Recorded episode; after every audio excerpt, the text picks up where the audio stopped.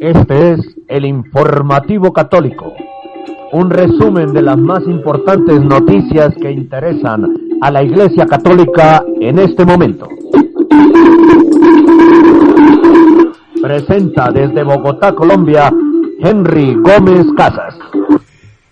Saludo cordial para todos ustedes, queridos amigos de www.radiorosamísticacolombia.com, una radio profética del pequeño resto fiel, y un saludo del informativo católico en su emisión 2631 de hoy jueves 10 de marzo de 2022. Radio Rosa Mística Colombia hace parte de la agremiación iberoamericana de prensa independiente AIPI, que lucha por el respeto a la libertad de expresión y a la libertad de prensa. Decimos y publicamos lo que los grandes medios de comunicación no dicen ni publican. Nos retransmite en vivo y en directo la radio online, la más popular.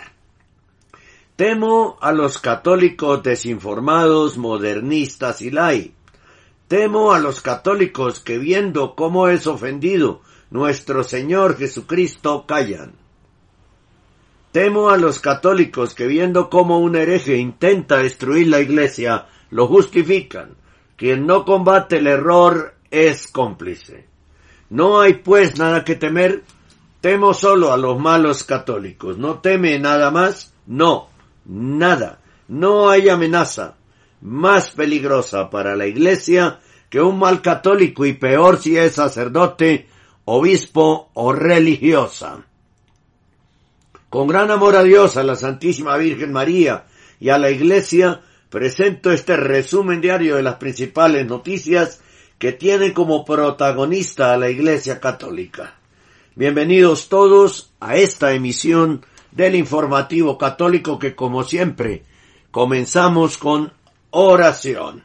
Señor nuestro Jesucristo, en María, con María, por María y para María, sellamos con tu sangre preciosa este informativo católico, esta radio, nuestros oyentes en todo el mundo hispano, este lugar desde donde transmitimos, la vida de nuestros oyentes y nuestras vidas. Protégenos del enemigo y sus secuaces. Amén, amén y amén.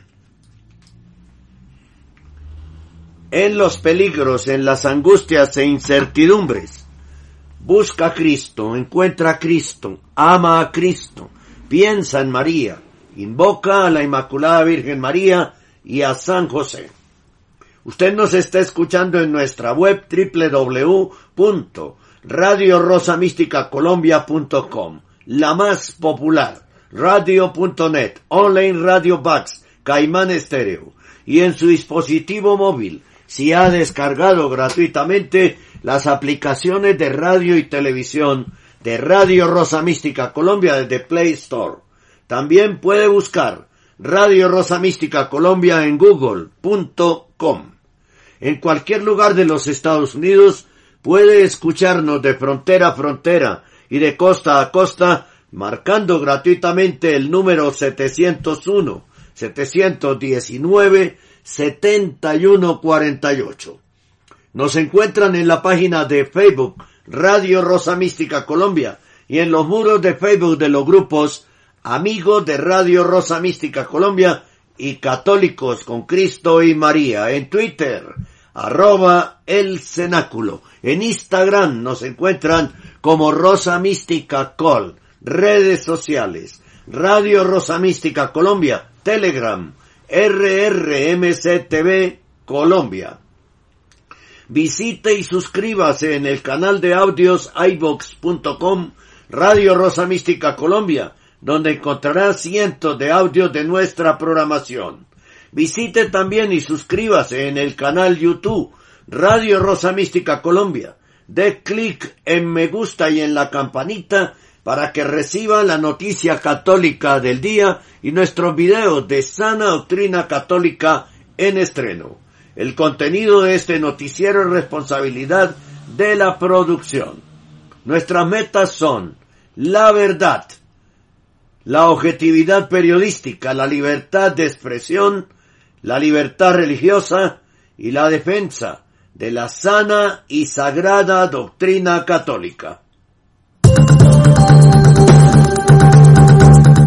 Sobre el acontecer noticioso de nuestra Iglesia Católica es de suma importancia para la colectividad. Es por ello que te invitamos a sintonizar de lunes a viernes el informativo católico a partir de las 8 de la mañana a través de www.radiorosamusicacolombia.com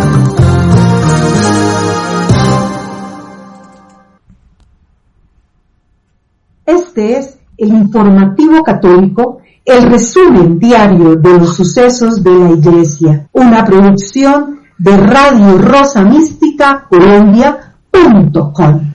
De inmediato vamos a la sección antes de los titulares.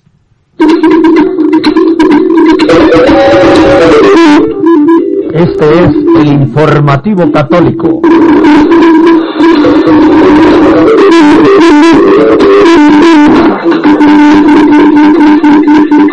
Primera, ¿cuántos escándalos más se necesitarán en la Iglesia Católica para que los católicos, sacerdotes, religiosos, religiosas y laicos despierten? Segunda, Radio Rosa Mística Colombia tiene como misión defender la sana doctrina católica, la Iglesia, la familia, la vida, la fe católica, la Santa Misa, la Eucaristía, los sacramentos y la salvación de las almas.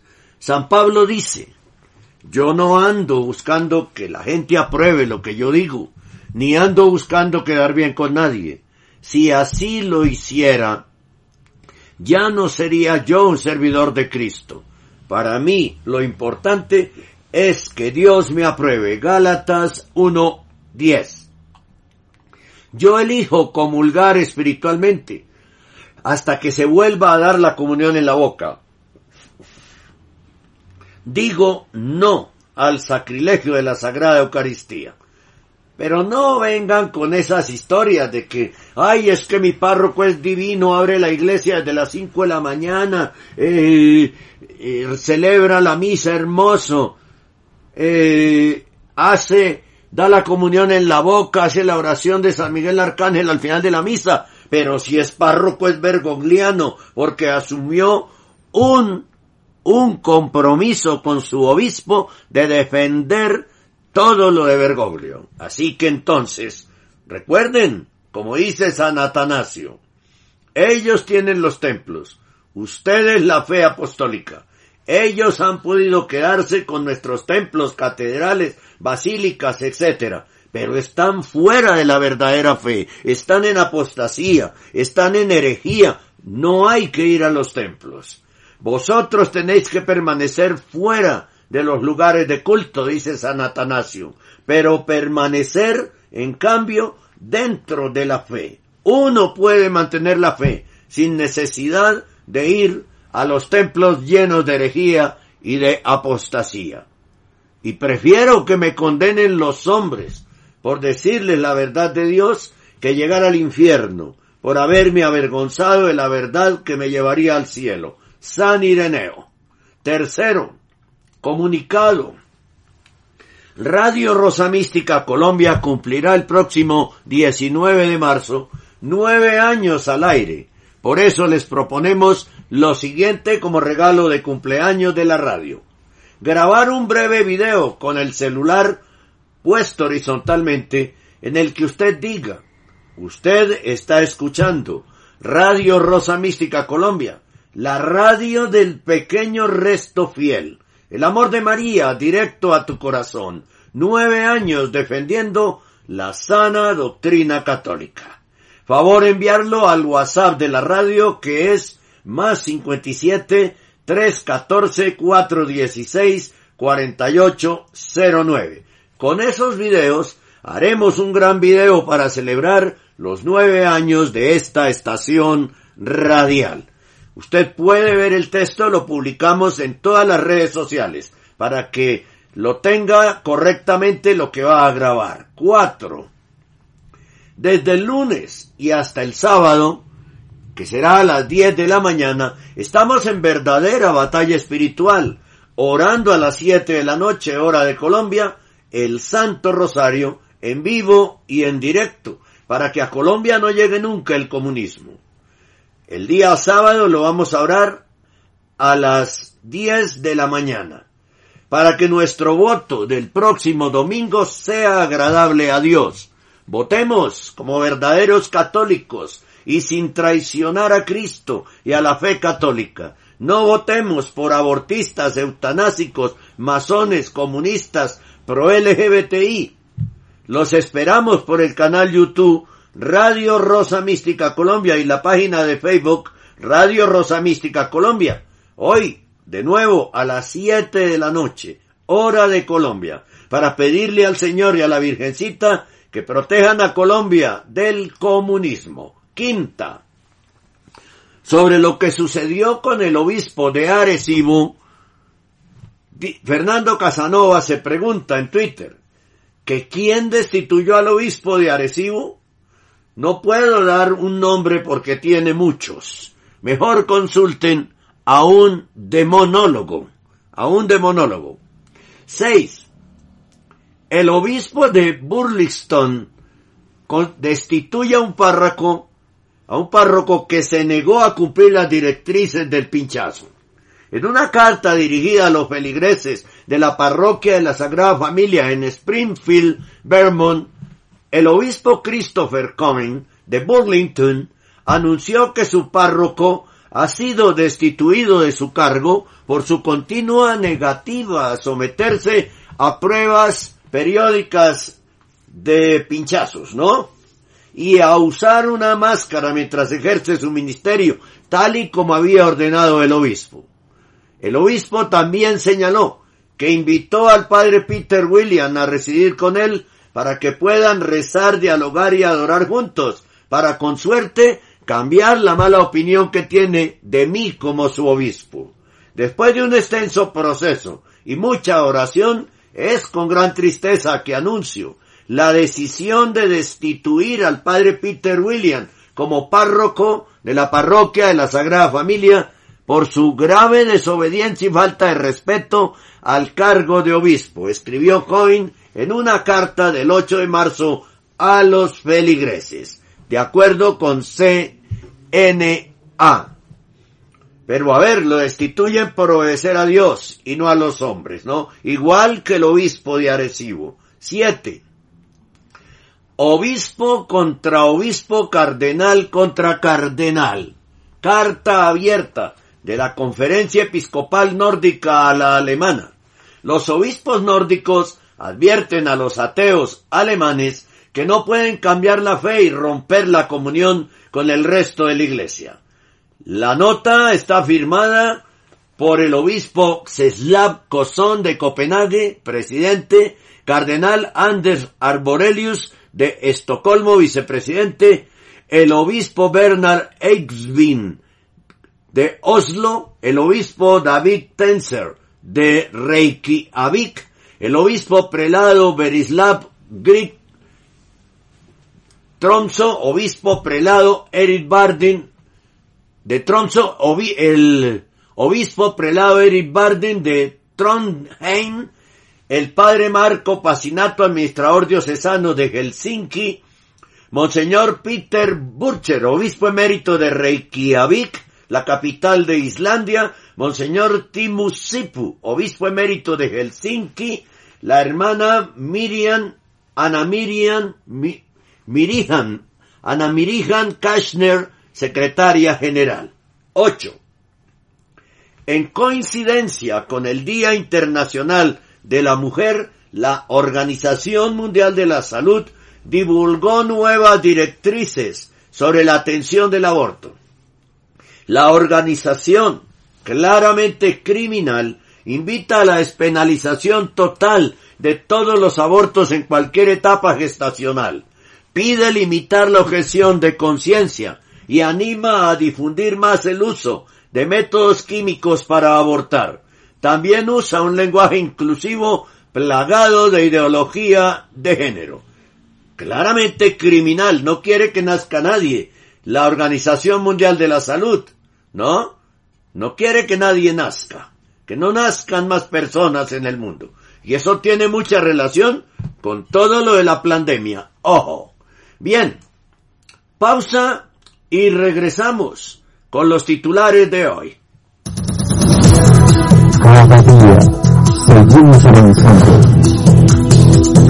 Nuestro trabajo y constancia son el referente de la labor y el objetivo que van siempre encaminados a mantenerles bien informados sobre el acontecer de nuestra Iglesia Católica.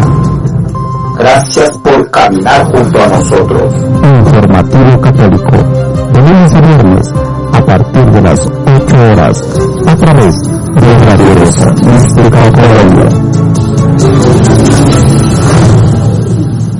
Estamos en el informativo católico. Usted está en sintonía de Radio Rosa Mística Colombia. El amor de María directo a tu corazón. Radio Rosa Mística.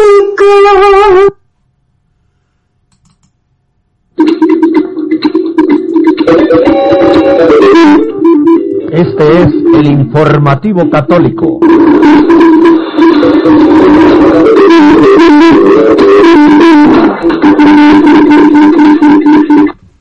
Apostasía.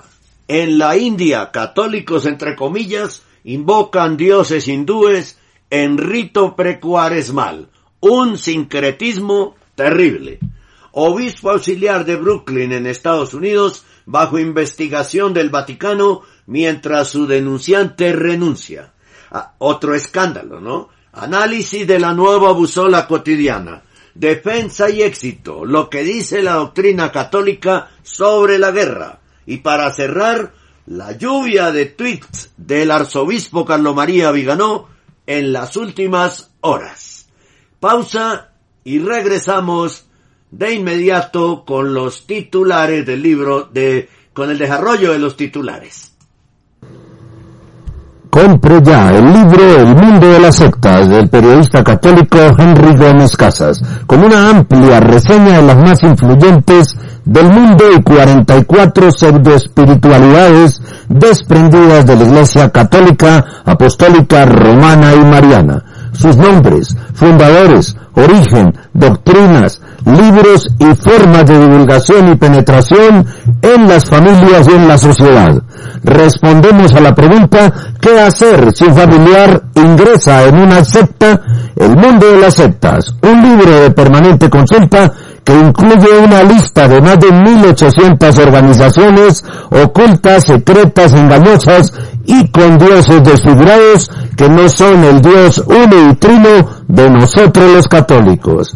Para comprar el libro El mundo de las sectas, llame ya al 311-870-2094 de Radio Rosa Mística Colombia.com. El mundo de las sectas, para que usted entienda el falso comunismo. Marque el 311-870-2094 y adquiéralo ya. Envíos a cualquier ciudad de Colombia. Envíos a cualquier ciudad de Colombia. Así es. Usted está escuchando Radio Rosa Mística Colombia, el amor de María directo a tu corazón. Ocho años defendiendo la sana doctrina. Usted está escuchando Radio Rosa Mística Colombia, el amor de María directo a tu corazón. Ocho años defendiendo la sana doctrina. Aquí en Radio Rosa Mística Colombia usted puede adquirir el libro Guía de la Devoción a la Santísima Virgen María en la advocación de la Rosa Mística.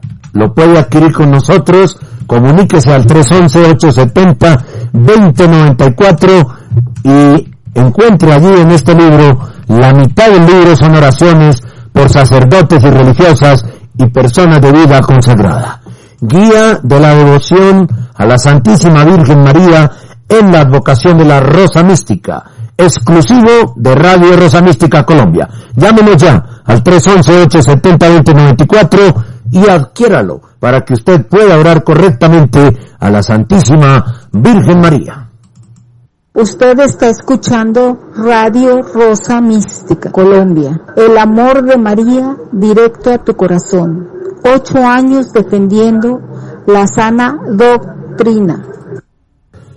Querido oyente, apoye usted nuestra labor en defensa de la Iglesia Católica y la sana doctrina católica, haciendo un depósito para Radio Rosa Mística Colombia en la cuenta de ahorros Bancolombia 052 24 15 34 83. Con su ayuda seguiremos defendiendo la vida desde el momento de la concepción hasta la muerte natural. Con su aporte continuamos defendiendo los dogmas católicos y la familia, integradas solamente por un padre, una madre y unos hijos. Con su apoyo proseguiremos defendiendo los sacramentos y mandamientos de la ley de Dios que pretenden ser suplantados por la luciferina Carta de la Tierra. Querido oyente, haga su depósito ya en la cuenta de ahorro Bancolombia número 052 24 15 34 83 con una transferencia electrónica desde cualquier ciudad del mundo. Dios y la Virgencita se lo agradecerán. Radio Rosa Mística Colombia también se lo agradece. Por supuesto que lo agradecemos siempre. Usted está escuchando Radio Rosa Mística, el amor de María directo a tu corazón. Ocho años defendiendo la sana doctrina católica.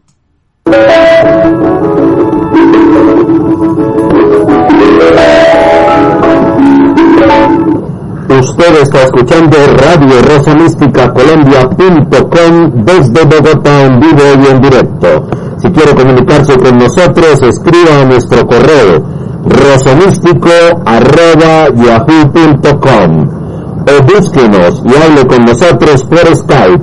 Henry Gómez Casas. Síganos en nuestro Facebook personal Henry Gómez Casas o en nuestro Twitter arroba el cenáculo. Gracias y continúe escuchando Radio Rosa Mística Colombia.com para todos ustedes.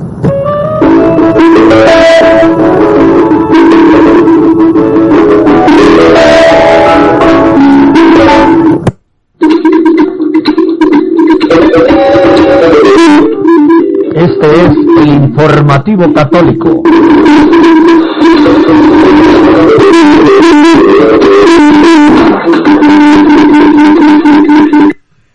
Apostasía en la India.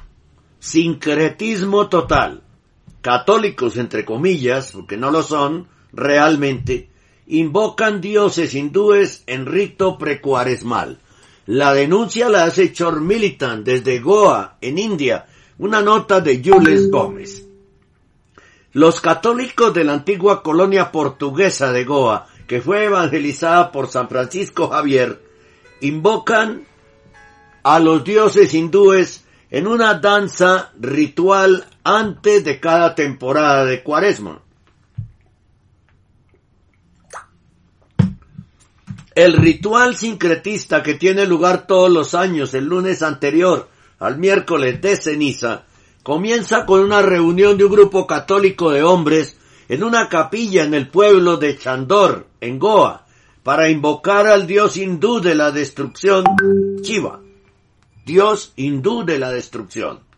Vestidos con atuendos tradicionales, con cascabeles en los pies y turbantes en la cabeza, los hombres supuestamente católicos realizan un musolán la danza del mazo, ante la cruz del pueblo que se cree que fue construida sobre las ruinas de un templo hindú, el mazo. Lo utilizan los masones también.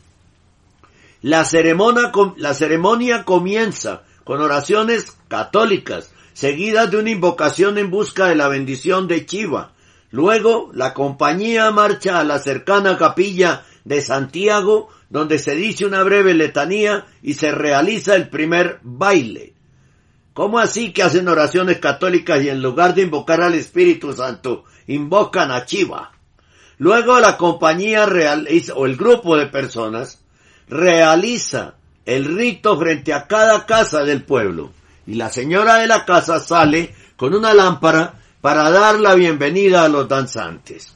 Los danzantes rezan por el descanso de las almas de los difuntos si algún familiar ha fallecido en el último año. Consagrar las casas y la gente al demonio, ¿no? Es un ejemplo perfecto de sincretismo, que es un proceso por el cual los elementos de una religión se mezclan, se asimilan, se revuelven con los de otra religión. Escribe la educadora Abril Antao en O Heraldo, el periódico de Goa. El baile tiene como objetivo ahuyentar el mal invocando a los dioses, agrega. Los católicos locales creen que podría ocurrir una calamidad a las familias que no envíen a un participante al baile, o que el pueblo podría ser el escenario de una terrible visita si no se lleva a cabo. Los aldeanos católicos bailan al católicos entre comillas, repito, bailan al compás del gumot, un instrumento de percusión hecho de una olla de barro y golpean la tierra con sus masas cantando. En el baile de Harigara se arremolinan fuera de los muros del fuerte. Harihara es la caracterización fusionada de las deidades hindúes Vishnu, Hari y Shiva, Hara. El término también se usa para denotar la unidad de Vishnu y Shiva como diferentes aspectos de la misma realidad última llamada Brahman, lo que lleva a las dos principales sectas del hinduismo, Vaisnavitas y Chaivitas, a adorar a Harihara como una forma del Dios supremo. Esto es puro hinduismo y sincretismo. Es que los católicos no tenemos que estar en absolutamente nada de esto. Las imágenes representan a las deidades unidas con Chiva a la derecha sosteniendo un tridente, ojo, y Vishnu a la izquierda sosteniendo una caracola y un disco. Si Chiva sostiene un tridente es porque es un demonio. El demonio es el que usa el tridente, ¿no?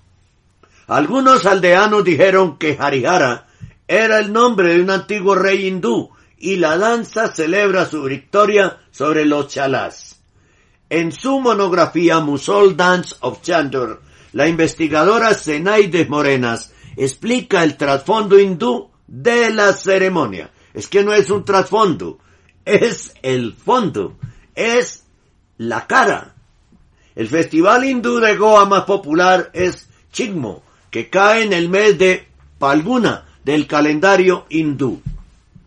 La danza Musol, que es esencialmente de carácter hindú, llegó a asociarse con el carnaval, ya que precede a la temporada de cuaresma cristiana e invariablemente cae en el mes de Palguna.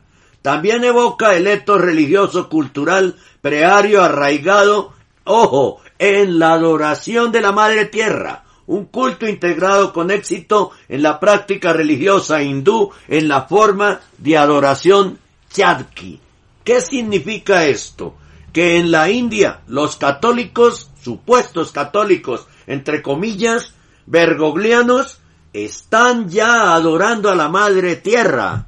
Ojo, están ya adorando en sus ceremonias a la Madre Tierra. Y aquí todavía no nos creen. Hasta que no comiencen a suceder esas cosas en los templos y empiece la misma gente bergogliana no a verlo como culto, sino a verlo como espectáculo, ¿no? Y perdidas millones de almas por cuenta de Bergoglio, que tendrá que responder por eso en su juicio ante Dios. ¿Cómo será ese juicio? ¿Usted se imagina cómo será el juicio de Bergoglio ante Dios? El significado relacionado con la mitología hindú se encuentra en la invocación del señor Shiva, que pide sus bendiciones y el don del Sakchegun, o siete virtudes cardinales. Los bailarines, entre comillas, católicos cantan en veneración a Shiva. Este es un caso absolutamente claro de sincretismo de falso ecumenismo, de, en fin, ¿no? De de nada de fe católica, ¿no? Este es un caso claro de sincretismo, un compromiso impactante del primer y, y, va contra el impacta, eh, un, un atentado impactante contra el primer mandamiento de la ley de Dios. El arzobispo de Goa necesita abordar esto con urgencia, dijo el sacerdote de Goa, padre Melroy Mendonga, quien sirve en la vecina arquidiócesis de Bombay, según le dijo a Chor Militan. Chor Militan se puso en contacto con las oficinas del arzobispo Philip Neri Ferrao, primado de Oriente, y el padre Simao Rodríguez, párroco de Chandor, preguntando si los clérigos habían hecho intentos de detener el sincretismo y catequizar a los feligreses locales. No hubo ninguna respuesta hasta el momento de la publicación. Y por supuesto, si se consulta al Vaticano, en este momento de perdición de la fe en el Vaticano, de apostasía total, pues van a aplaudir desde el Vaticano a los sacerdotes que apoyan estas cosas. Sin embargo, el doctor en medicina Aubine Sabio Fernández, un católico fiel, le dijo a Chor Militan que el sincretismo en Goma y otras partes de la India está muy arraigado y extendido, e incluso es alentado por la propia jerarquía en seminarios, casas de formación e iglesias en nombre de la inculturación. Pero esa no es la inculturación. La inculturación no es disolver la fe católica en creencias paganas. Esa no es la inculturación. El doctor Fernández citó el ejemplo del compositor y sacerdote de Goa, el padre Peter Cardoso, enseñando a los católicos a cantar bhajans, canciones devocionales a la deidad hindú Ganesha. Un sacerdote haciendo eso. Bueno, aquí en Bogotá hay uno chiflaito que habla de cristianismo zen, ¿no? Chiflao porque eso no tiene nada que ver con Dios. Cardoso, un sacerdote de la Sociedad de los Misioneros de San Francisco Javier, padre del Pirar, dirigió a su compañía desde la iglesia de Santa Ana a Gonda, a, sus feligreses, para cantar ante los ídolos con cabeza de elefante de Ganesha durante el período festivo de Ganesh Chaturthi, que tiene una duración de 10 días otro, otra idolatría a Ganesha, ¿no? El objetivo era cantar Bahams a la deidad hindú, especialmente al ídolo de Ganesh, que los hindúes veneran con gran fe, pompa y alegría, dijo el padre Cardoso a O Heraldo. Tal fue el aprecio de la comunidad hindú que la compañía dirigida por el padre Cardoso fue invitada a actuar ante muchos otros ídolos sarvajánicos públicos de Ganesh durante los últimos diez días en la aldea, informó el periódico de Goa. Hay escándalo por todo esto, por supuesto. ¿No? Eso es como, entonces, si yo tengo un vecino satanista, para que me aprecie tengo que ir a su ritual satanista? No. No. Primero, no me interesa que me aprecie un satanista. Y segundo, no tengo por qué participar en ese tipo de cosas. ¿No? Porque estoy traicionando a Dios y estoy faltando gravemente contra el primer mandamiento de la ley de Dios y es un pecado contra el Espíritu Santo que no tiene perdón de Dios. La gente de Agonda es amante de la paz y fue nuestro preciado esfuerzo compartir las celebraciones de los festivales hindúes con nuestros hermanos hindúes en el pueblo, comentó Cardoso. En el pasado, solíamos visitar las casas hindúes durante la época de Ganesh o en realidad durante cualquier otra festividad. Mientras estuvo en la sede de SFX en Pilar, el padre Cardoso formó parte de varios grupos que visitaron y cantaron bhajans en hogares hindúes durante las festividades de Ganesh, agregó Oheraldo. Qué pena, pero eso, eso, eso de sacerdotes y de obispos no tienen absolutamente nada. El católico de Goa, Francisco Colaco de Margao, elogió el sincretismo el católico entre comillas, ¿no? Como un gesto único de armonía interreligiosa. No, no, no, no, no, no, no. Qué mal catequizados y qué mal está la iglesia de la India. La iglesia implora ardientemente a los fieles cristianos que mantengan la buena comunión entre las naciones y que vivan en paz con todos los hombres, mujeres, para que seamos verdaderamente hijos, hijas del Padre que está en los cielos. Escribió Colaco en una carta a los tiempos de navegación. Qué barbaridad esto, ¿no?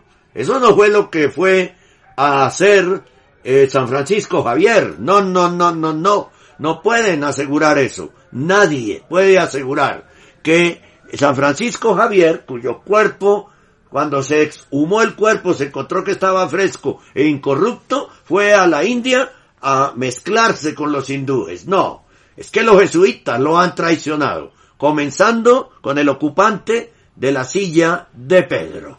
Pausa y regresamos en el informativo católico del día de hoy. Usted está escuchando Radio Rosa Mística Colombia, la radio del remanente fiel. El amor de María directo a tu corazón, ocho años defendiendo la vida desde el momento de la concepción hasta la muerte natural. Hasta la muerte natural, sí señor, claro. Hay que defender la vida. Siempre, siempre. Por eso estamos no podemos estar a favor de las decisiones de la Organización Mundial Disque de la Salud. ¿No? Hay que... Disque de la Salud, por Dios.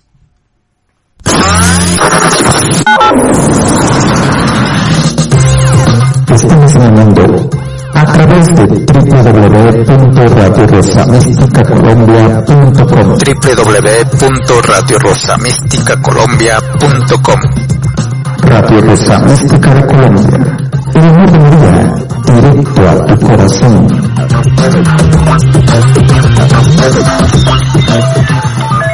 Una perla de sabiduría en este momento para reflexionar, ¿no? Para reflexionar. Hoy 10, ya 10 de marzo.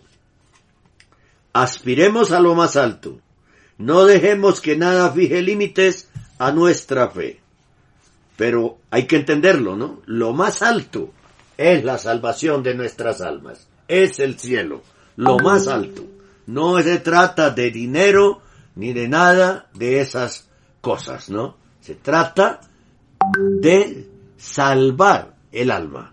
Salvar el alma y estar con Dios por la eternidad. Bien.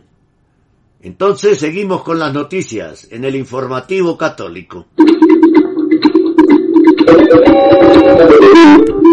Este es el informativo católico.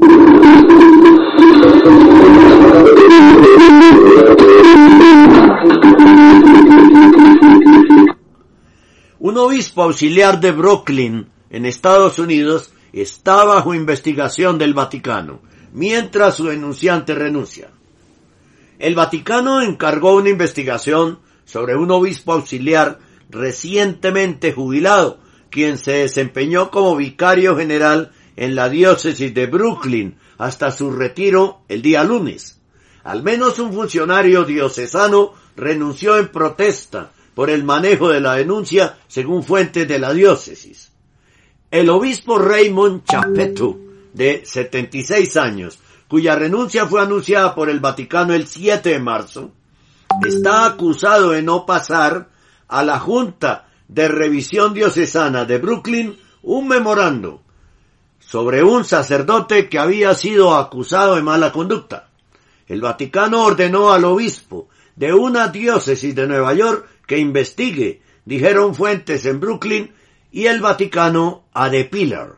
La investigación plantea dudas sobre la decisión del obispo de Brooklyn, Robert Brennan, de dejar a Chapeto como vicario general durante más de cuatro meses después de enterarse de las quejas al Vaticano sobre la conducta de Chapeto en el cargo.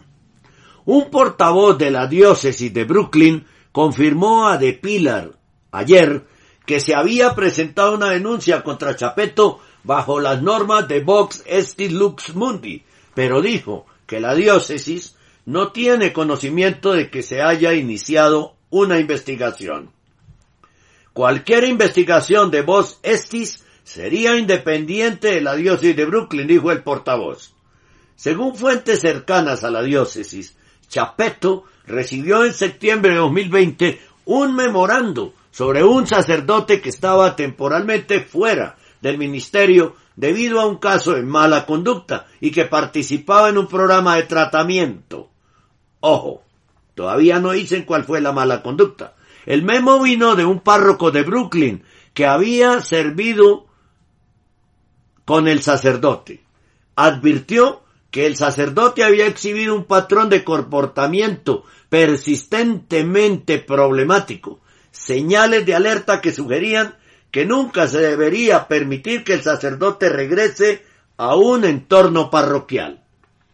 Chapeto no envió ese memorando a la Junta de Revisión Diocesana ni a otros funcionarios diocesanos, como lo exigen los protocolos diocesanos, dijeron las fuentes. Al carecer de información, la Junta de Revisión recomendó que el sacerdote acusado fuera asignado a una parroquia después de que completara su programa de tratamiento, y lo fue.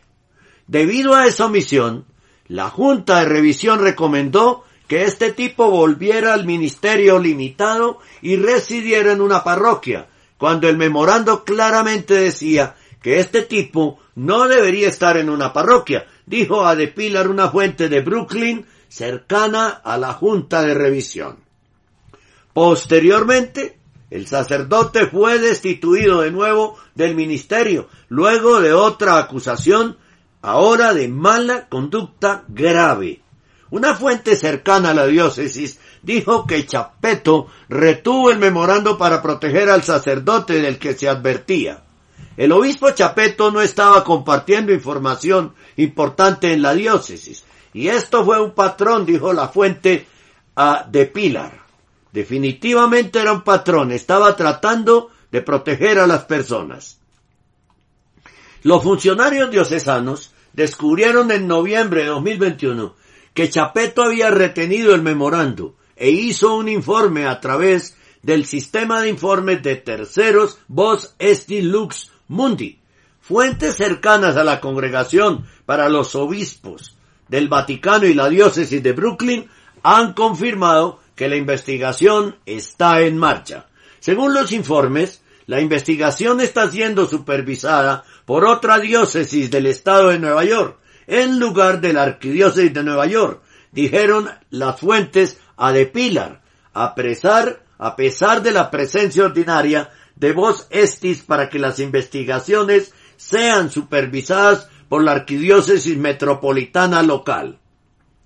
Cuando se le preguntó si el anuncio de la renuncia de Chapeto el 7 de marzo estaba relacionado con la denuncia de voz estis, el portavoz le dijo a De Pilar que el obispo había presentado su renuncia cuando cumplió 75 años de edad, de acuerdo con el derecho canónico, y se aceptó, pero se le pidió a Chapeto que permaneciera en el cargo para ayudar con la transición a un nuevo obispo diocesano que tuvo lugar en diciembre de 2021. Mientras la investigación continúa, la diócesis de Brooklyn anunció el miércoles la renuncia de dos altos funcionarios diocesanos, Monseñor Anthony Hernández, quien había sido moderador de la curia, y Yasmín Salazar, quien fue directora de la Oficina de Protección de Niños y Jóvenes, coordinadora de atención a víctimas y vicerrectora diocesana.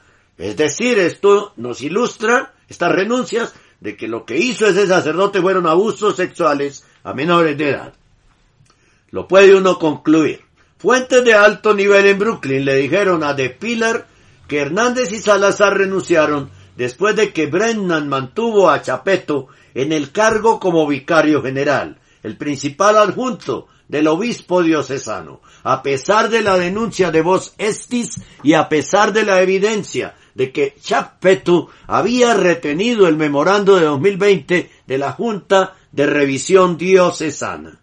La gente pensó que Chapeto estaría fuera, pero luego se quedó y se quedó como vicario general, dijo una fuente cercana a la Cancillería a De Pilar. Eventualmente, Yasmín escribió una carta de queja muy fuerte. Dijo a De Pilar una fuente cercana a la Junta de Revisión Diocesana. Pero después de eso se quedó congelada en el trabajo. Dejaron de invitarla a las reuniones. Su correo electrónico fue desactivado. Era como si el obispo no quisiera escuchar que Chapeto necesitaba salir. Salazar anunció su renuncia el 2 de marzo último. La comunidad de sobrevivientes está tambaleándose, dijo una fuente a De Pilar. Yasmín hizo mucho para demostrar que le importaba.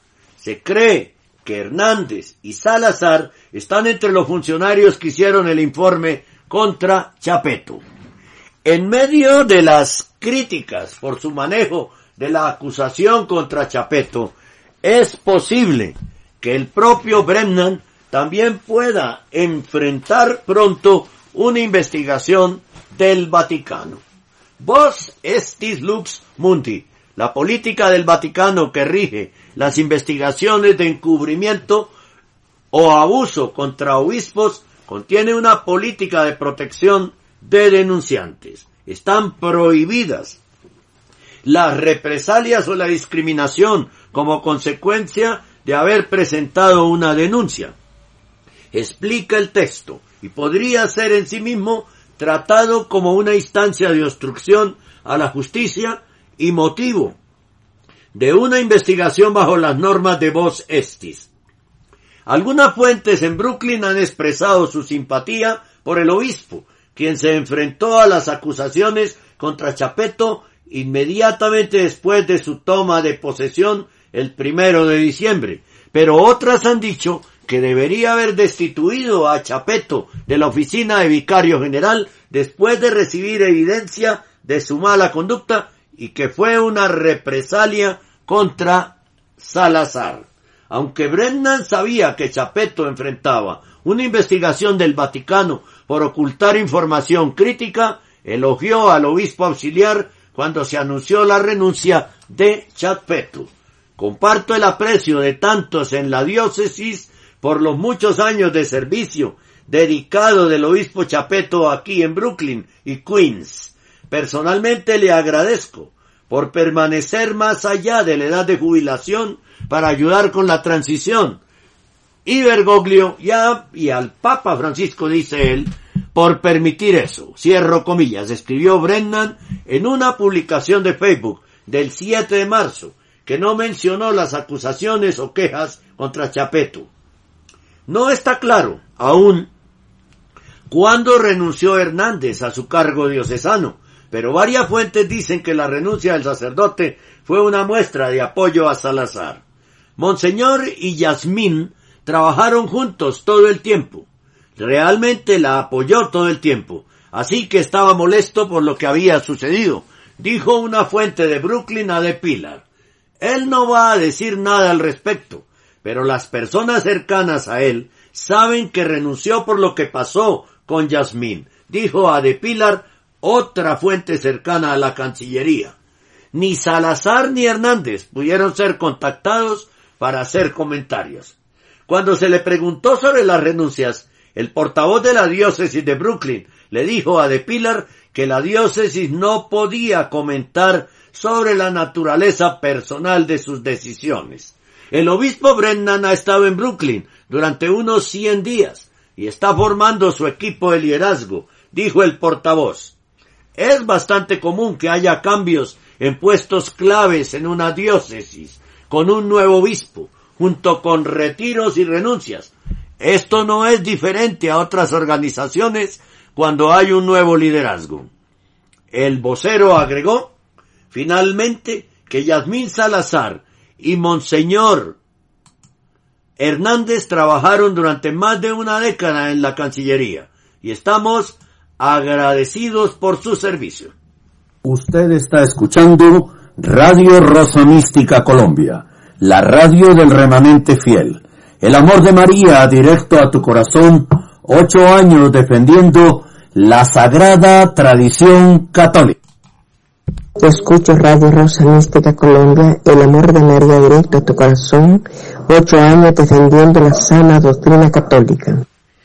San José María Escribá de Balaguer nos invita en este momento a reflexionar con una nota de su libro Forja, que dice lo siguiente.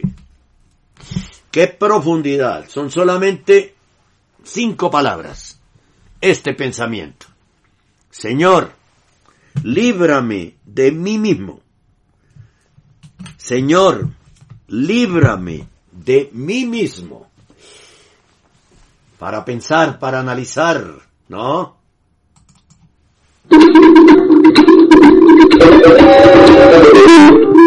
Este es el informativo católico.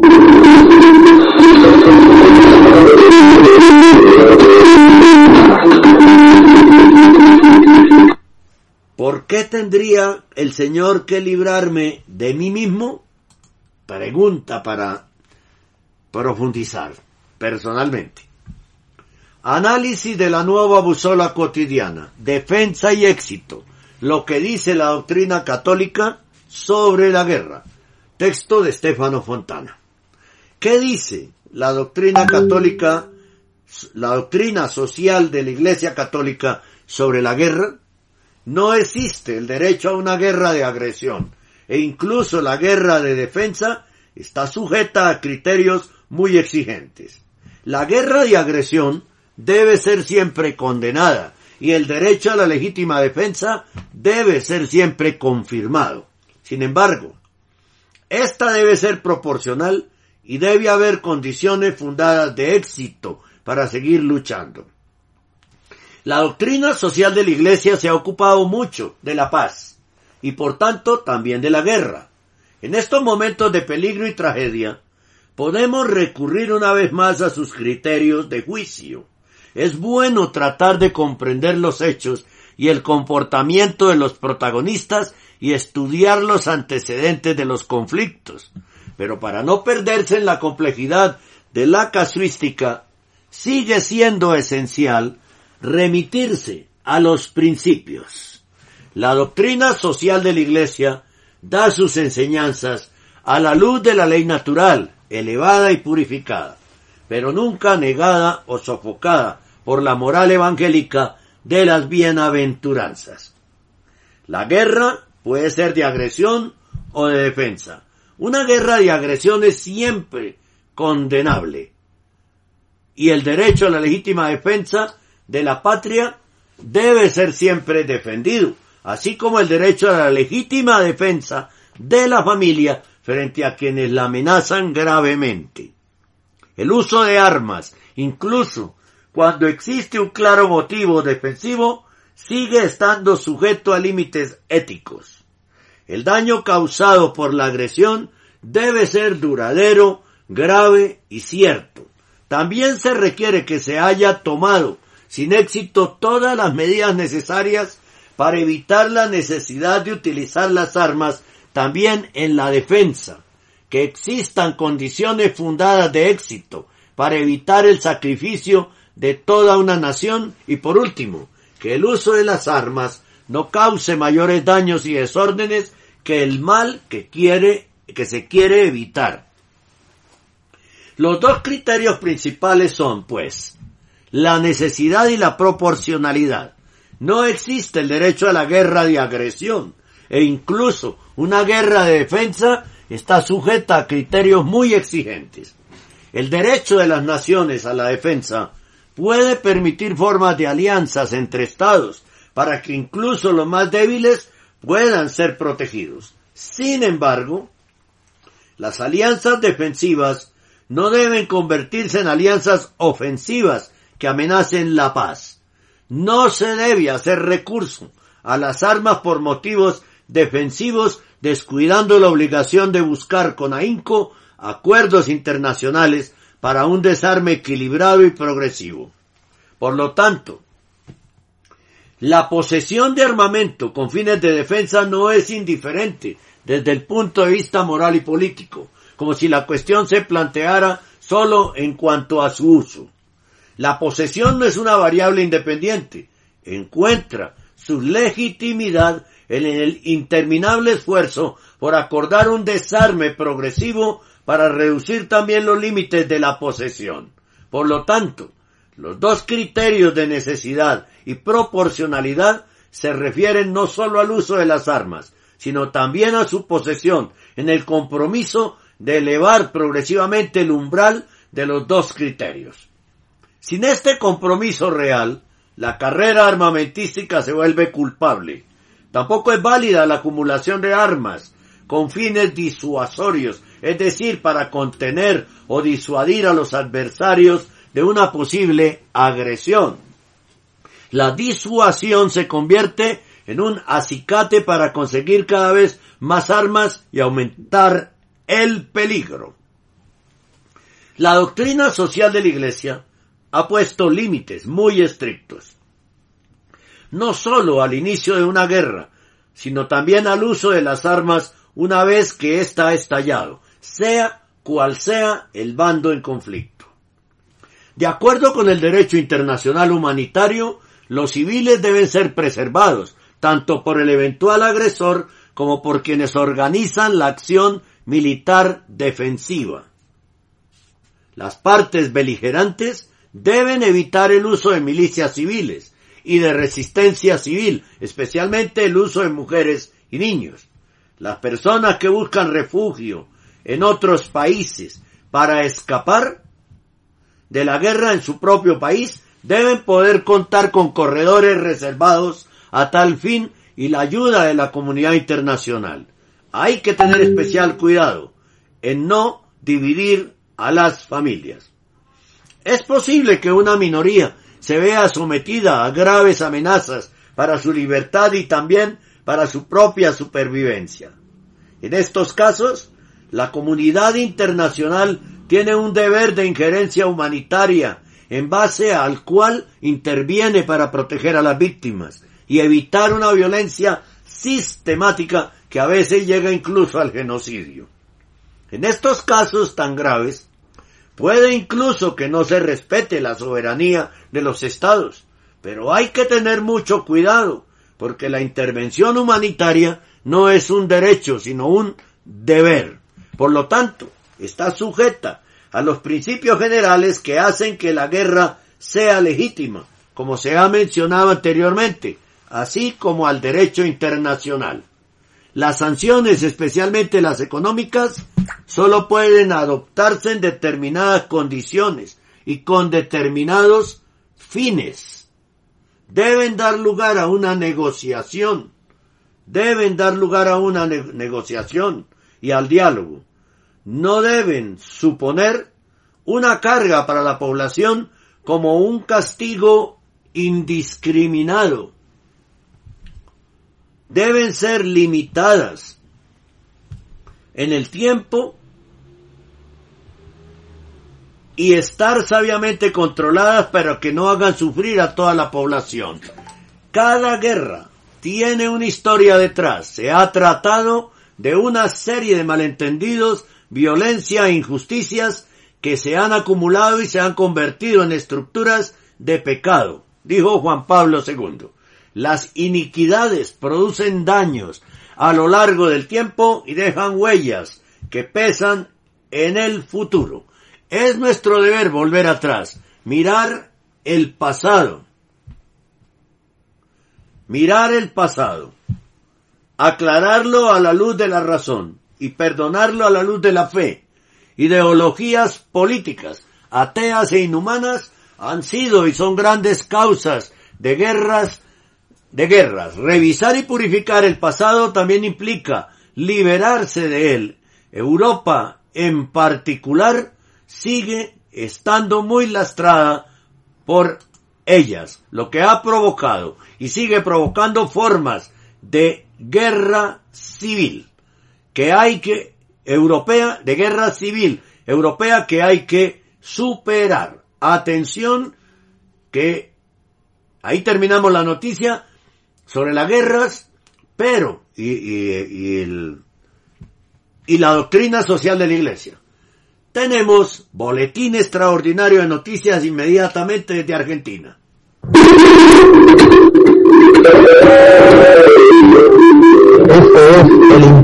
Informativo católico. www.radio Rosa Mística Colombia presenta un boletín extraordinario de noticias del informativo católico. Este es.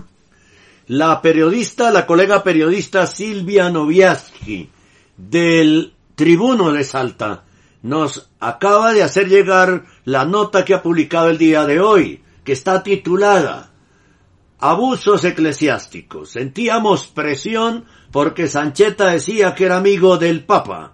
Entrevista con MC, ex seminarista abusado por Gustavo Sancheta.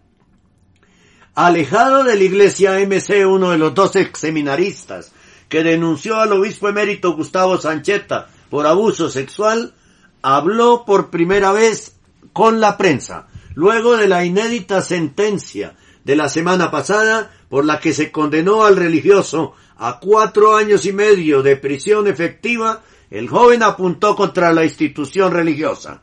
Aseguró que no tuvo apoyo y que al exobispo lo protegen, presumía de su amistad con Bergoglio, de que entraba a su habitación, advirtió sobre la cercanía entre ambos, lo que aseveró le generaba presión.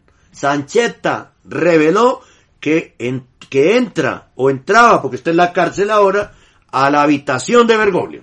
El joven contó cómo fueron sus siete años en el seminario y cómo de a poco se fue armando el escenario fértil para los abusos a partir de la manipulación de los jóvenes. Aseguró que realizar la denuncia implicó un camino largo y que recibió presiones para no asentarla. Pensé que estaba loco, indicó, sobre las dudas que llegó a tener sobre los abusos que sufrió. Desde cuando realizó la denuncia, contó, la iglesia lo abandonó a su suerte y sufrió perjuicios que lo llevaron a dejar la ciudad de Orán. Yo no tenía abogado que me defendiera y él tenía dos. Destacó. Además se refirió a la malversación de fondos cuando Sancheta estaba a cargo del obispado y cuestionó su designación en el Vaticano pese a que ya se habían realizado denuncias internas. Le pregunta Silvia, ¿cuándo y hasta cuándo estuviste en el seminario? Ingresé cuando tenía 19 años, ahora tengo 28. Entré con otro encargado de la diócesis, Monseñor Colombo. A él lo nombraron en La Rioja y llegó Sancheta. Básicamente todo mi, mi seminario fue con Sancheta. Siete años. Todo lo que pasé y viví fue un proceso más largo a diferencia de otros chicos. ¿Cómo vivieron en el seminario? Responde eh, la víctima. La verdad que la pasamos mal. Si bien entramos todos con la ilusión de ser sacerdotes, de servir a la gente en nombre de Dios, vivimos momentos muy duros, de mucha discriminación, de mucho maltrato y dolor, porque la iglesia intentaba ocultar todo lo que se vivía. Discriminación porque éramos negros, y él, Sancheta, venía de Buenos Aires, era un tipo blanco, y nosotros éramos negritos del norte. Éramos para él prácticamente nada. Nos discriminaba también a compañeros por, por ser gordos, por estilo de vida, había gente allá adentro que tenía 30 años y los trataba como viejos que no servían para nada. En la denuncia están las cosas que vivimos. Pregunta Silvia, la colega periodista. ¿Había un grupo selecto de preferencias con regalos y permisos? Responde la víctima. Había un grupo selecto, permisos y regalos y viajes que te obligaban a hacer, yo entre comillas pertenecía a ese grupo, pero no me quería dejar llevar por todo lo que él hacía. Te ofrecía camperas, es decir, chaquetas, buzos, computadoras, dinero. ¿Con qué argumento ofrecía dinero? Dice la víctima, sufrimos mucha manipulación. Muchos vienen de familias humildes. Yo también vengo de una familia que a veces no tuvimos para comer. Y con ese argumento él manipulaba mucho. Te tocaba donde eras más frágil. Bueno, eso lo hacen casi todos los párrocos, ¿no? Ojo. Y en tu caso, ¿cuál, para lograr cualquier cosa, ¿no? Y en tu caso, ¿cuál era esa fragilidad? Pregunta Silvia y responde la víctima. Mi mamá tuvo un derrame cerebral. Tiene una salud delicada. Y él se aferraba a eso. Yo me crié sin mi papá. Nunca supe quién era. Y él se aferraba de esa carencia de una figura paterna en mi vida. Me decía, yo soy tu nuevo papá. Dios me puso acá. A veces parecía de buena onda, de que quería ayudar, pero todo fue manipulación.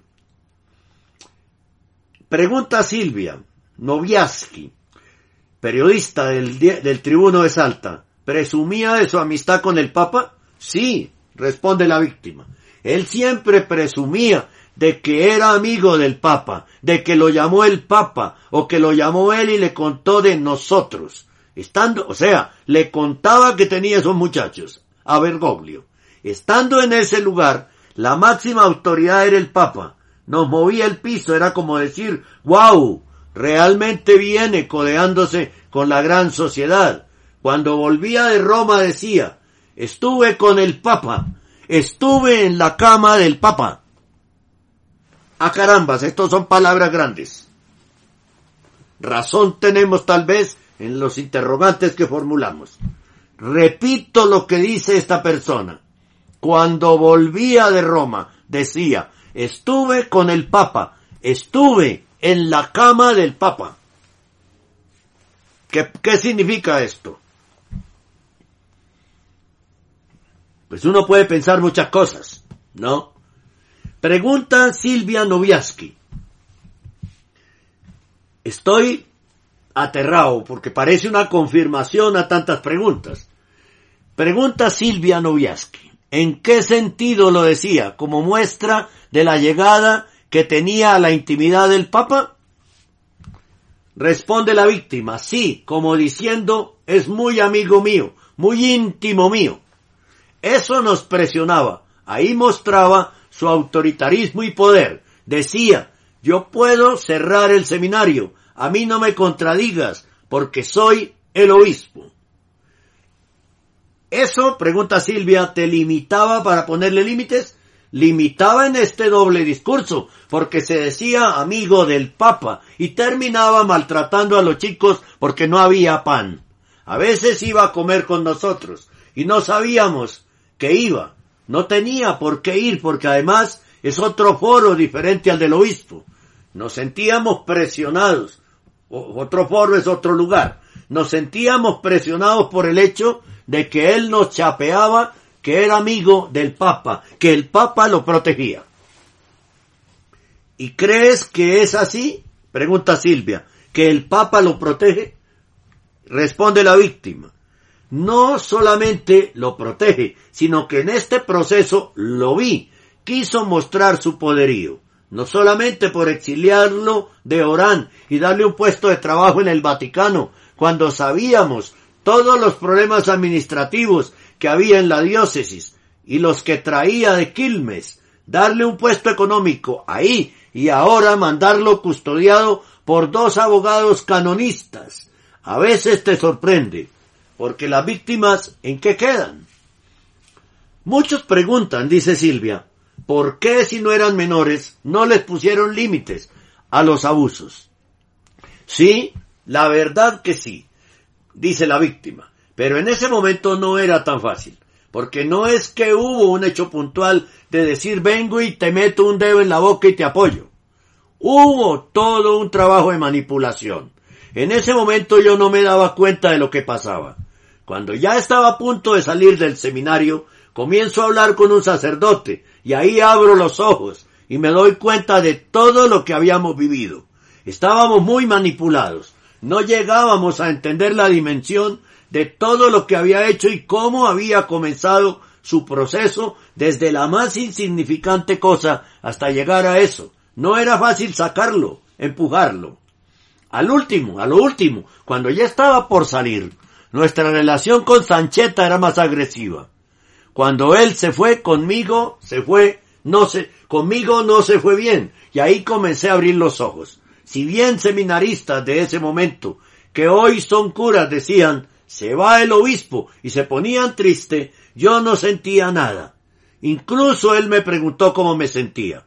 Yo estaba en el seminario acá en Salta y llamó y dijo que por temas de salud se iba a Roma.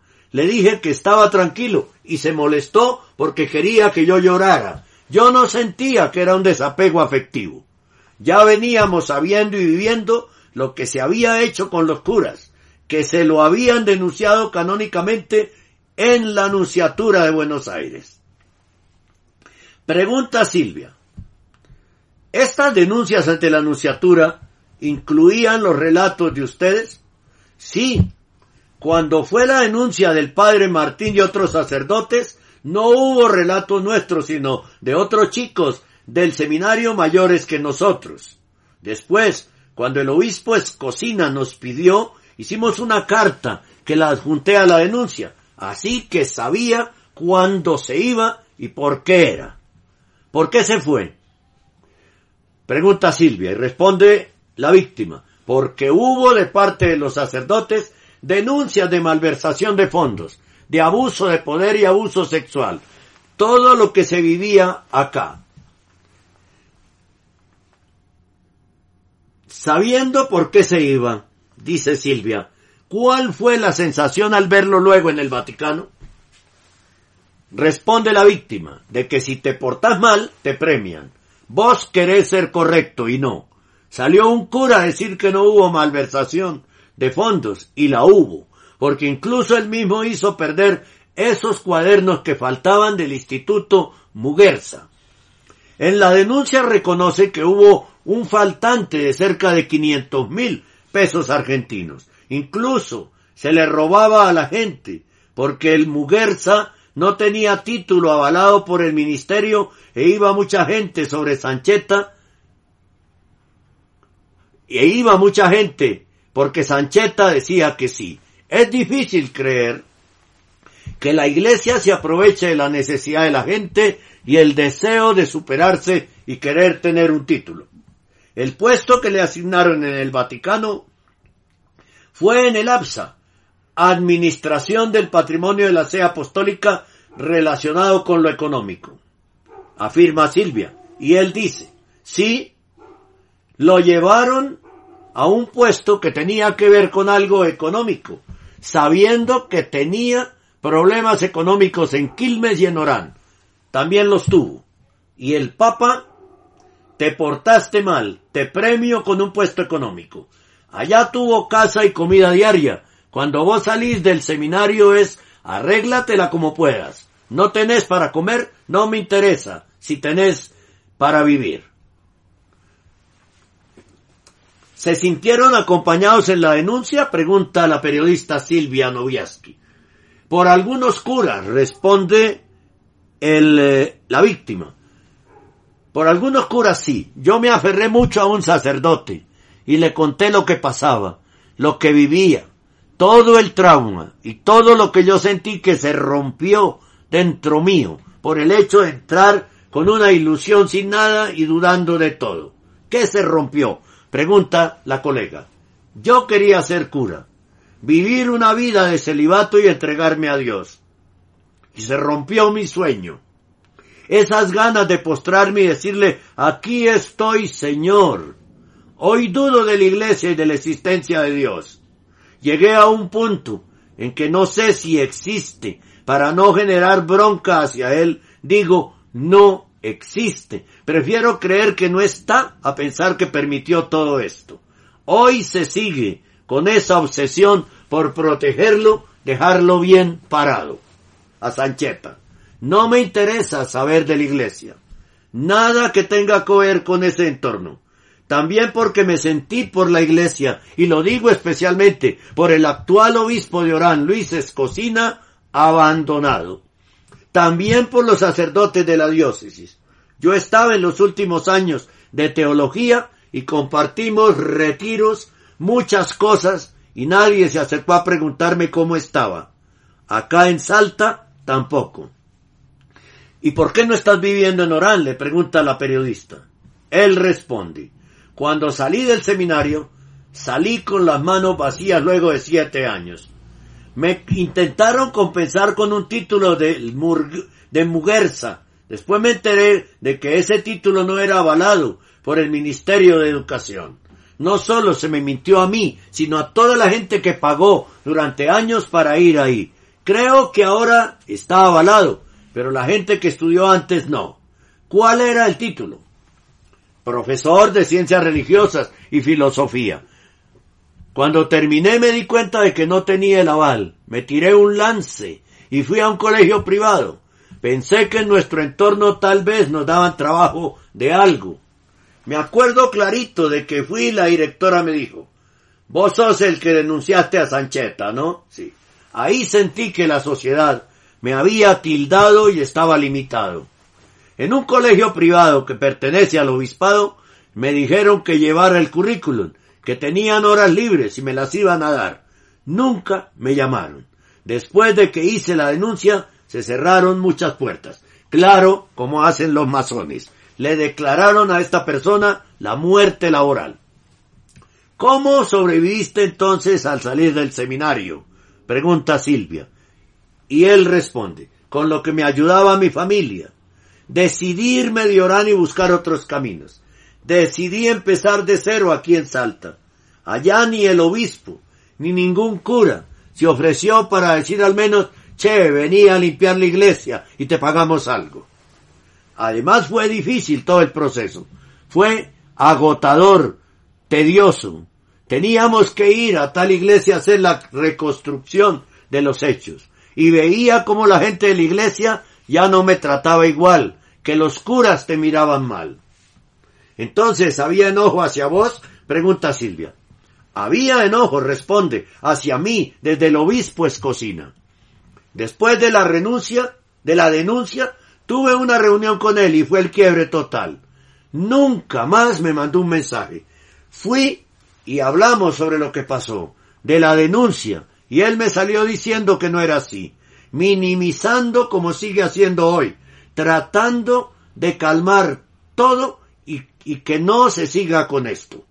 ¿Pensaste que iba a tener una sentencia favorable para ustedes? Pregunta Silvia y responde el testigo. Tenía más fe en la justicia civil que en la justicia eclesial. Me pareció tanta mentira que nos llevaran a declarar a Tucumán y se encajonó todo. Nunca recibimos una respuesta concreta. La respuesta siempre fue todo está bajo secreto pontificio y hasta el día de hoy no hay respuesta concreta de lo que pasa. ¿Pensaban ustedes que nadie les iba a creer? En el momento de hacer la denuncia, no sabía si estaba haciendo lo correcto. Era tanta la presión de afuera de no hagas, no pasó nada, no es como vos decís, a veces te llegaban a sentir, a hacer sentir loco, a veces los curas, el obispo, te decían que no fue así y hoy me doy cuenta de que trataron de tapar y minimizar. En un momento me sentí loco, que ya no sabía quién era, me perdí. Era tanta la presión que se vivía de afuera y te taladraban tanto la cabeza. La fiscal fue un sostén muy fuerte, porque nos escuchó y nos hizo ver que esa era la verdad, que no era la que se intentaba mostrar a la sociedad. Pregunta la periodista, se habló en los alegatos de heridas que no se pueden medir y que el camino será largo. ¿Qué viene ahora, luego de la sentencia contra Sancheta?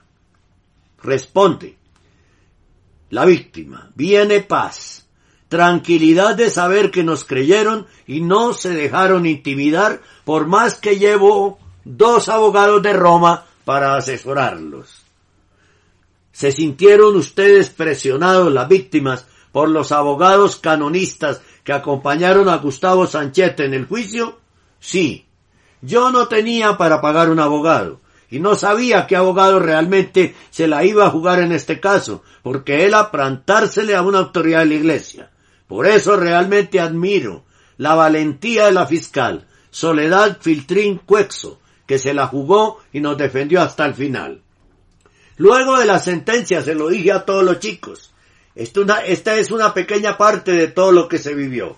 Pero ahora sigue siendo nuestro trabajo particular de ir sanando esas heridas que quedarán para toda la vida y que cuesta mucho cerrar. La iglesia, desde el Papa hasta Escocina y muchos sacerdotes de la diócesis, hacen la vista gorda a esta situación.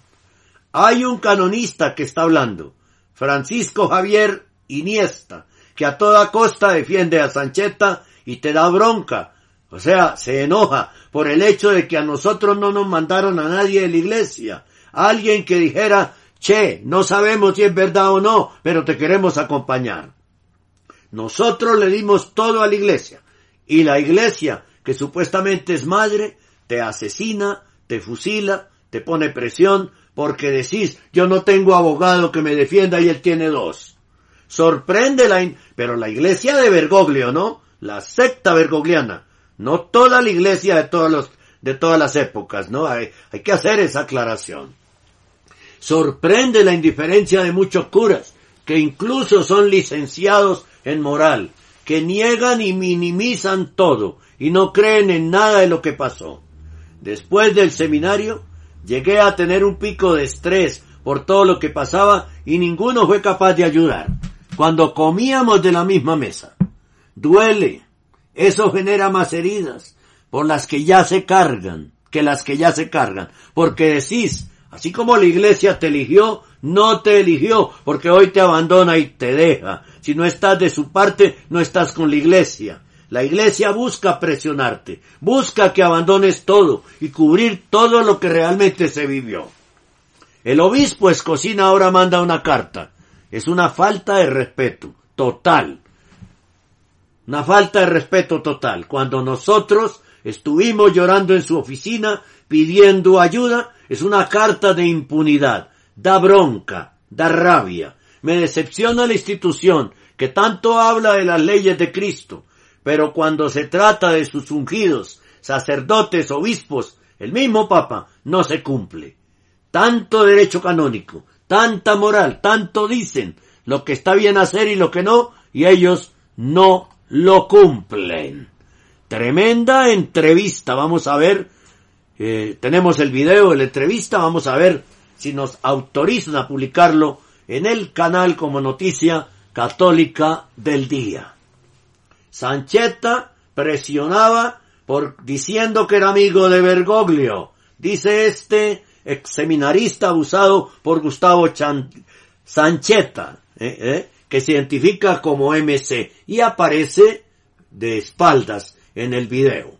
Bien, impresionante, ¿no? Impresionante la frase también donde él asegura, Sanchetta, que estuvo en la cama de Bergoglio, ¿no?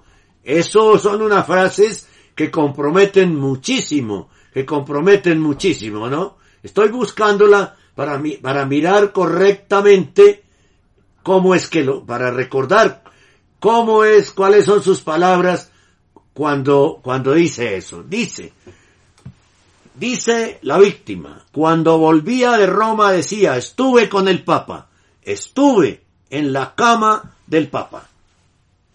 Caramba, ¿no? Como diciendo es muy amigo mío, muy íntimo mío. Yo puedo cerrar el seminario, a mí no me contradigas porque soy obispo, autoritarismo y poder, que lo manejan también en las parroquias, ¿no? Muchos. Autoritarismo y poder. Ojo, hay que abrir los ojos, ¿no? Una un boletín extraordinario de noticias que hemos tenido mientras desarrollamos los titulares en el informativo católico.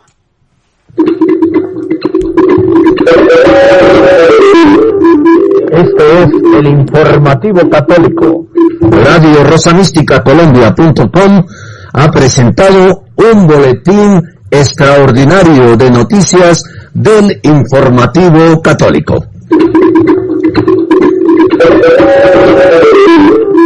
Este es el informativo católico. ¿Por qué un boletín extraordinario? Porque no estaba dentro de lo que se había dispuesto informar dentro del noticiero. Es como una información de último momento. Durante las últimas horas, el arzobispo Carlos María Vígano ha lanzado una cascada de, de tweets, ¿no? Desde su cuenta, en Twitter obvi- obviamente, que lo hemos llamado una lluvia de tweets, ¿no? Dice muchas cosas, voy a empezar a numerarlas. Primera, hemos sido testigos de la formación de dos bandos opuestos que los llamaría, que yo llamaría bíblicos. Los hijos de la luz y los hijos de las tinieblas. Estos dos lados siguen la clara separación entre la descendencia de la mujer y la descendencia de la serpiente. Una opinión apocalíptica real. Segundo, el nuevo orden mundial no es ni nuevo ni es orden. Representa la insensata ambición de Satanás de derrocar el plan providencial de Dios, cancelar la verdadera religión que conduce a la salvación eterna. Y finalmente, reemplazar el ordo cristianus, el orden cristiano, con un caos infernal. Tercera, creo que Italia, tercer tweet, creo que Italia debería tener un papel clave en la oposición a la tiranía del nuevo orden mundial, proponiéndose como sede natural de esta alianza mundial antiglobalista. Cuarto, cuarto, los verdaderos mártires fueron, son y serán personas como tú y como yo, personas con mil defectos tal vez, pero impulsadas por el amor a Cristo. Es decir, impulsadas por la caridad, que están dispuestas a sacrificar su vida para no renunciar a ese amor sobrenatural y divino. Quinto, tweet. Siéntanse honrados por el privilegio que se les concede de merecer el cielo. Su fidelidad, su fortaleza contra las imposiciones de un poder hostil les hará merecedores de la ayuda y protección del cielo hasta en las cosas más pequeñas. 6. Sexto Twitter del arzobispo Carlos María Viganó. Permaneced en la gracia de Dios, que es el único bien que nadie os podrá quitar jamás. Todo lo demás estará en manos de aquella a quien invocamos como auxiliadora de los cristianos. Y cuando la Virgen interviene, el infierno tiembla. Ese aquella está con mayúscula, obviamente, ¿no? No como el de los obispos colombianos en minúscula. Siete. El transhumanismo es un proyecto infernal en el que el diablo se burla de la creación de Dios pervirtiéndola y corrompiéndola. Octavo tweet. La octavo de Viganó, ¿no? Octavo tweet.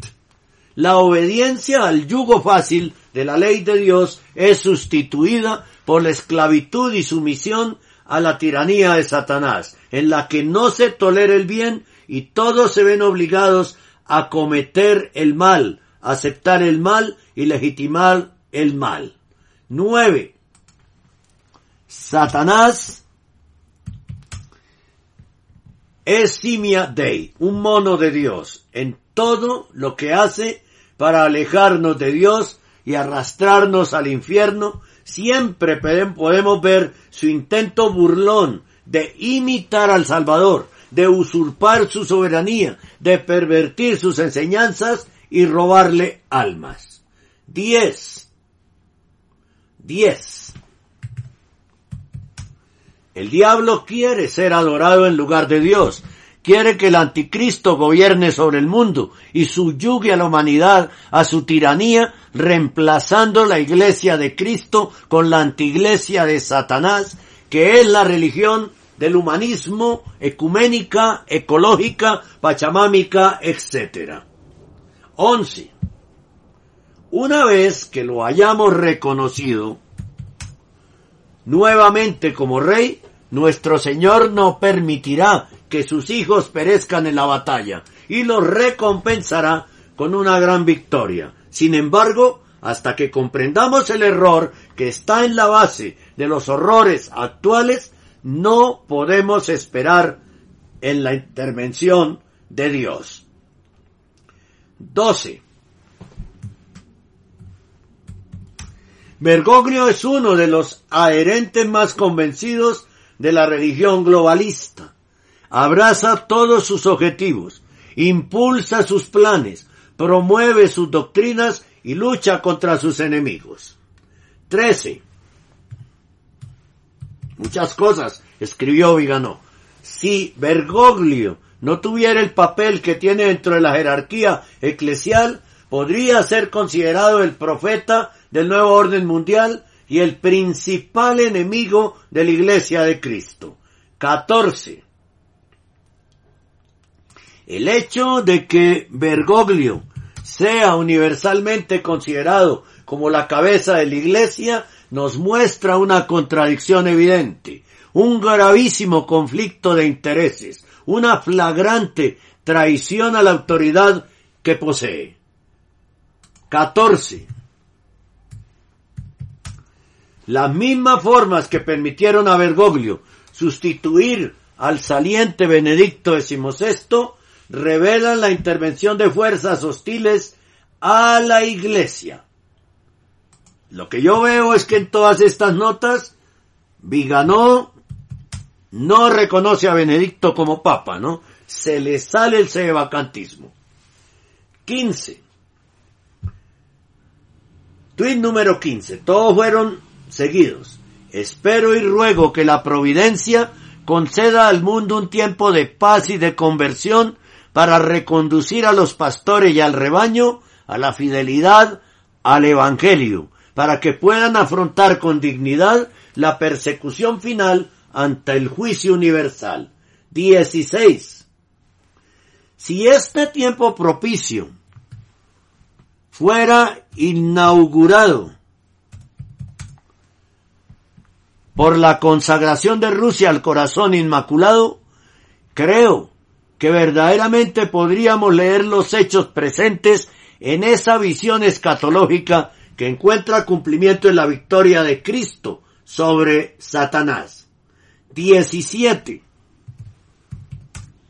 Cuando Stalin decidió en 1932 eliminar a millones de ucranianos en el genocidio de Holodomor, planeó una hambruna como instrumento de ingeniería social, a través del cual nacionalizar las tierras agrícolas y luego destinar las ganancias a la industria.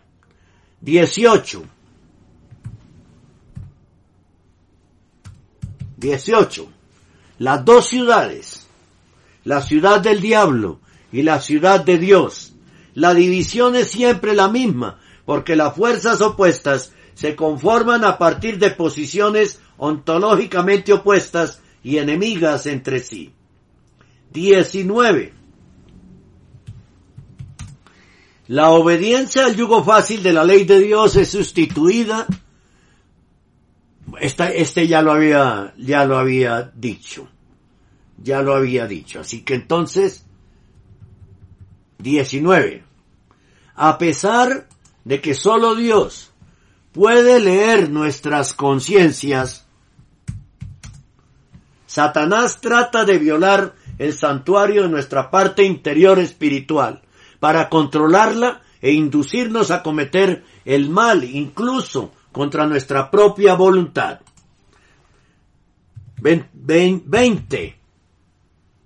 Debemos restaurar la autoridad como expresión del poder de Cristo y debemos dar una educación moral y espiritual a quienes nos gobiernan. 21.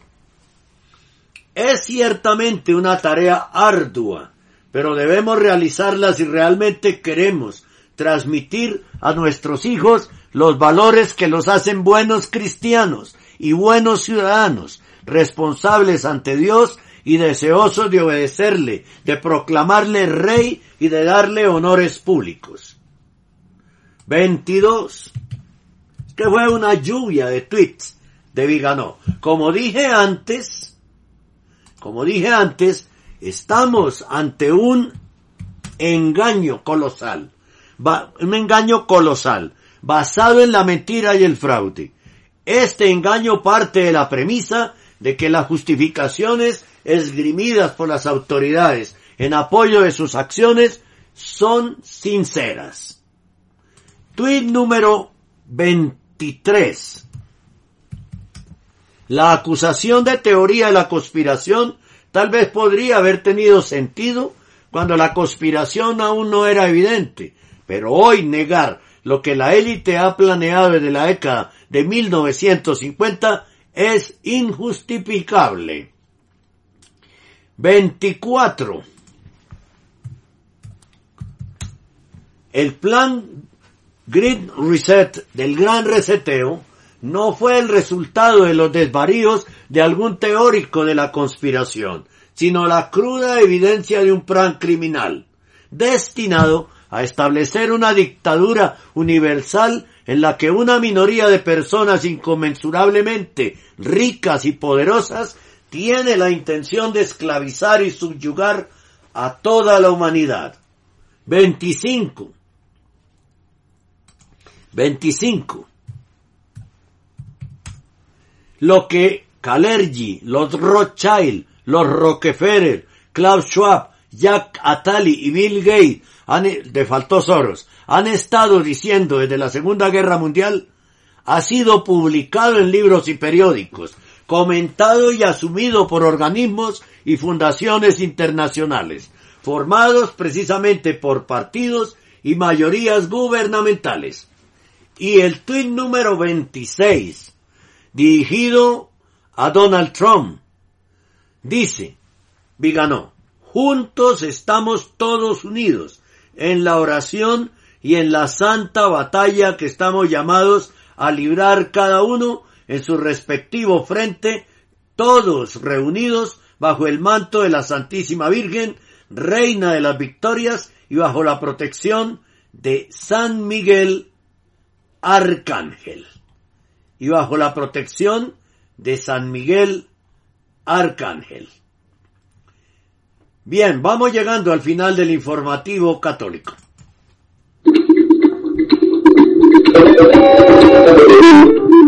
Este es el informativo católico.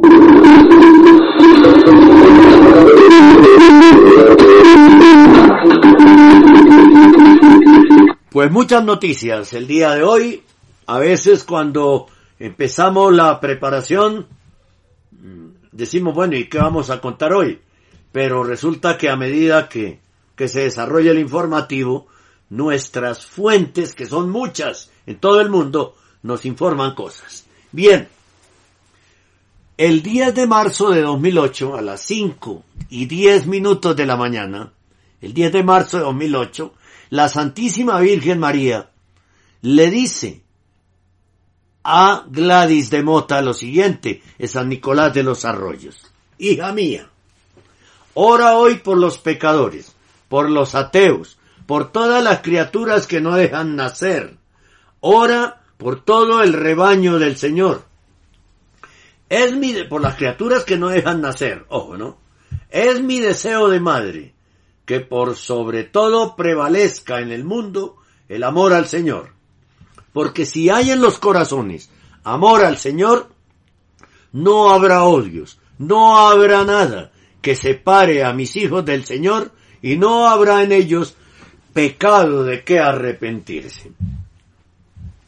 Ora por los pecadores, por los ateos, por todas las criaturas que no dejan nacer, o sea, por los abortados. Ora por todo el rebaño del Señor. Bueno, la, la OMS dice en las últimas horas que hay que, apro que hay que los países todos tienen que aprobar el aborto desde el momento de la concepción hasta que terminen los nueve meses. Ojo. Muy grave, muy grave. Y la Virgen dice, por todas las criaturas que no dejan nacer. Ora por todo el rebaño del Señor, también dice. Es mi deseo de madre, que por sobre todo prevalezca en el mundo el amor al Señor. Porque si tenemos en nuestro corazón amor a Dios, no habrá odios, no habrá nada que separe a los hijos del Señor, y no habrá en esas personas pecados de qué arrepentirse, ¿no? La situación de pecado será menor, muy pequeña. Es la verdad. La Santísima Virgen, el 10 de marzo de 2008, a las 5 y 10 de la mañana, a Gladys de Mota, en San Nicolás de los Arroyos. Seguimos mirando. Eh, ¿Qué otra cosa tenemos por acá? En fin, bueno. Vamos entonces llegando al final del informativo católico. Vamos a ver si, si hay alguna otra cosa eh, nueva. Si hay algún otro tweet que haya publicado Viganó, porque qué cosa tan impresionante en las últimas horas, ¿no? Arzobispo, a ver si no me salió, sales por Viganó, Viganó. Aquí está. A ver si hay alguna otra cosa, ¿no? No. Parece que ahí quedó lo último.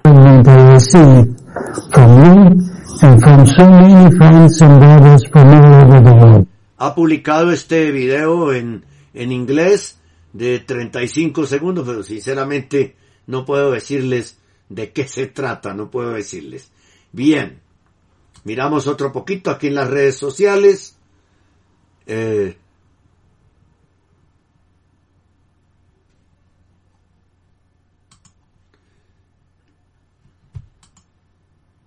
Seguimos, mirando.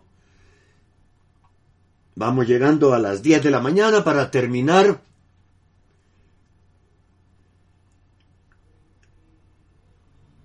Para terminar esta, esta emisión del informativo católico. Si hay algo que tenga que ver con la iglesia.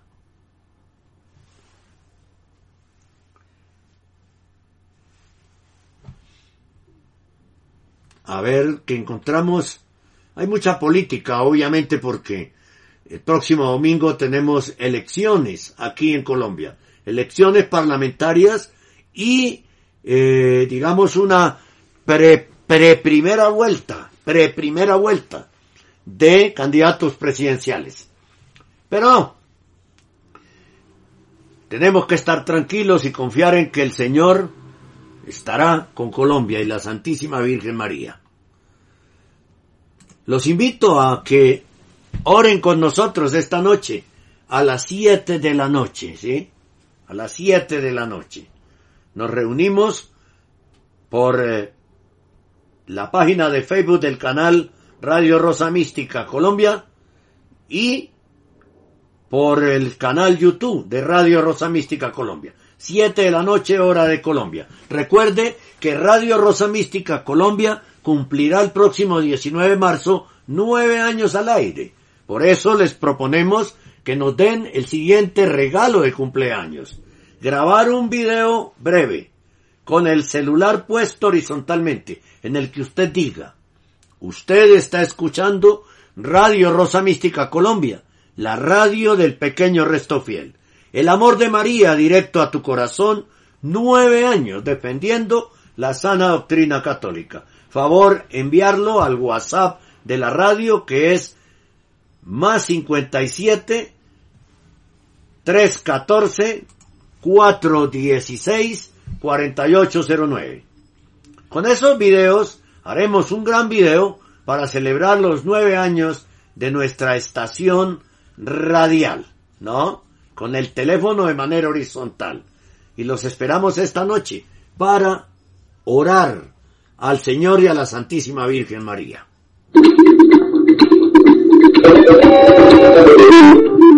Este es el informativo católico.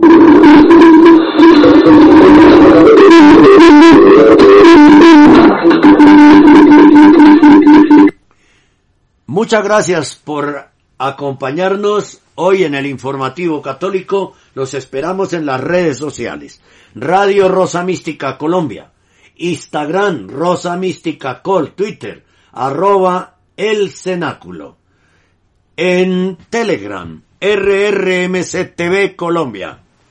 en la página de Facebook, el canal ibox.com y en el canal YouTube. Los tres se llaman Radio Rosa Mística Colombia. En los tres, eh, suscríbase, diga me gusta con la manita, con el dedo pulgar hacia arriba, para que nos den un aliciente, una motivación, nos animen a seguir adelante en, en estas batallas pacíficas y de sana doctrina en defensa de la sana doctrina católica. Recuerden que Radio Rosa Mística Colombia hace parte de la AIPI, la agremiación iberoamericana de prensa independiente que lucha por el respeto y la libertad de expresión y la libertad de prensa. Los espero aquí en la radio, continúen con nosotros, con 15 horas diarias de programación de sana doctrina católica por www.radiorosamísticacolombia.com, la radio del pequeño resto fiel. El amor de María directo a tu corazón, nueve años defendiendo la sana doctrina católica.